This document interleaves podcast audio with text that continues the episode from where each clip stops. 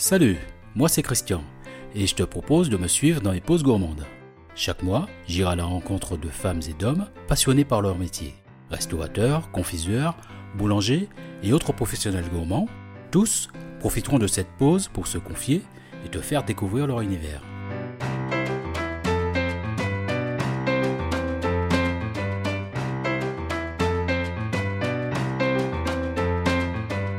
Ce deuxième épisode du feuilleton de ma pause gourmande, je suis toujours à Paris en compagnie de Vincent, gérant de l'établissement Le Vin en Bouche. Je vais donc savoir comment l'aventure a commencé avec Julien Marinetti et du lancement des étiquettes pour les différentes cuvées.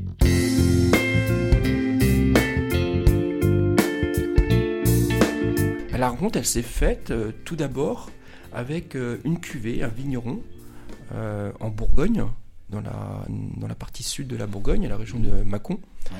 Et Jean Mancia m'a fait goûter un, un fût, un fût de vieille vigne de la parcelle des Frondieux.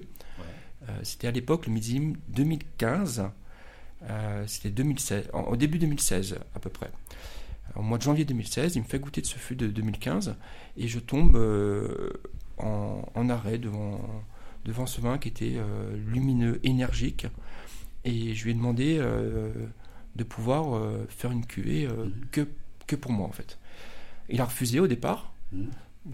L'idée ne lui plaisait pas trop. Et à force de négociations, euh, il m'a cédé le fût. Et j'étais très très content. J'en ai parlé à Julien.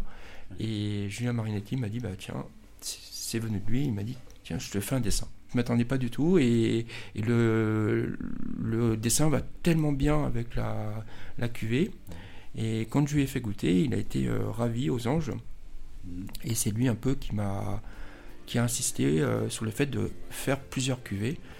Et on s'est amusé à faire ça. Et, et c'est aujourd'hui devenu une, une marque de fabrique.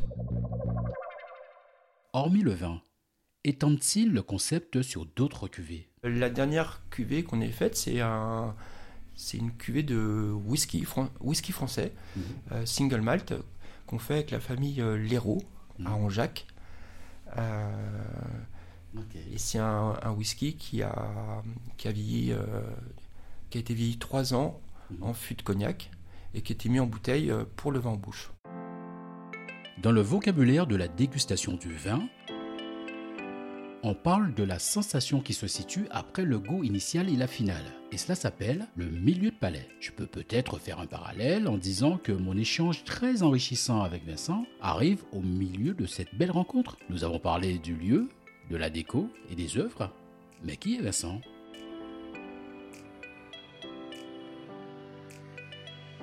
J'ai commencé le métier en fait euh, quand j'étais euh, au collège euh, pendant les vacances scolaires. Ouais. J'ai beaucoup travaillé en cuisine euh, avec un chef, Pascal, euh, Pascal Grobel.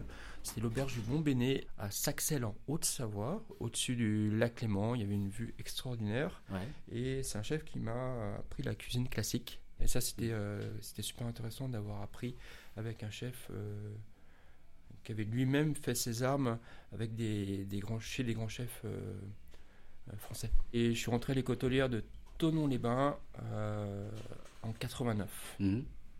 Et est-ce que justement, ça tombe bien, est-ce que tu peux nous donner un petit peu une idée de ton parcours euh, pour arriver à, à ce que tu as aujourd'hui? Bah, ça, ça a été très intéressant parce que mon premier chef m'a m'a demandé euh, quand, est- quand était la rentrée. Et je lui ai dit bah, au mois d'octobre hein, pour les secondes à l'école hôtelière. Donc euh, il m'a dit que j'avais peut-être le temps d'aller faire les vendanges au mois de septembre. Ouais. Donc il m'a emmené faire les vendanges à Juliana, chez Michel Tête. Et ça a été euh, un peu une révélation. Mhm. Euh, les premiers pas dans le monde du vin, c'était en 86 il me semble, même 86 ou 87 D'accord. première fois que j'ai goûté du vin et que je me suis intéressé à la dégustation. La, la- la- la femme de Pascal, Mireille, qui était en salle, me demandait souvent d'aller chercher des bouteilles en cave. Et quand je descendais dans la cave, euh, pour moi, c'était un moment, un endroit assez magique. Ouais. À la fois magique et à la fois inaccessible, parce que euh, je, je- je n'y comprenais rien en fait. Ce qui était drôle, c'est que arrivé à l'école hôtelière, on avait des cours d'œnologie obligatoires. Ouais. Et les professeurs, à l'époque, étaient très à cheval sur l'apprentissage théorique. Et est-ce que ça aide euh, de commencer par la cuisine? Alors pour moi, la, la cuisine, c'est la, la discipline la plus compliquée, la plus euh, technique euh, de, notre, de notre métier, hein, de la métier de restaurateur, parce qu'un sommelier est avant tout un serveur spécialisé dans les vins.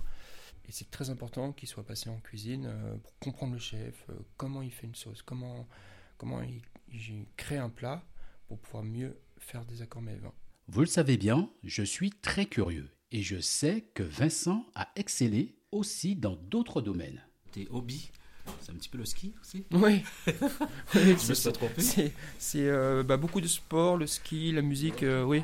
C'est ouais, les, les, passions, oui. Donc après, il faut avoir les passions. Parce que tu sors justement euh, de ton bar, tu te libères, en fait, c'est ton passe-temps. Ah oui, oui. C'est plus qu'un passe-temps. Oui, c'est plus qu'un passe-temps. C'est ça a failli être un métier d'ailleurs. Ouais. Et mais heureusement que je suis tombé dans la restauration. Pourquoi heureusement? Oh, parce que j'aurais pas été. Je pense que j'aurais pas percé dans le monde du sport ni de la musique. pas assez doué. Cet épisode m'a permis de mieux connaître Vincent. Quelques clients se présentent et Robin, un des collaborateurs de Vincent, leur fait découvrir et déguster quelques cuvées. Je vais maintenant rentrer dans le vif du sujet. Pour en savoir un peu plus, on se retrouve, bien évidemment, dans le prochain épisode.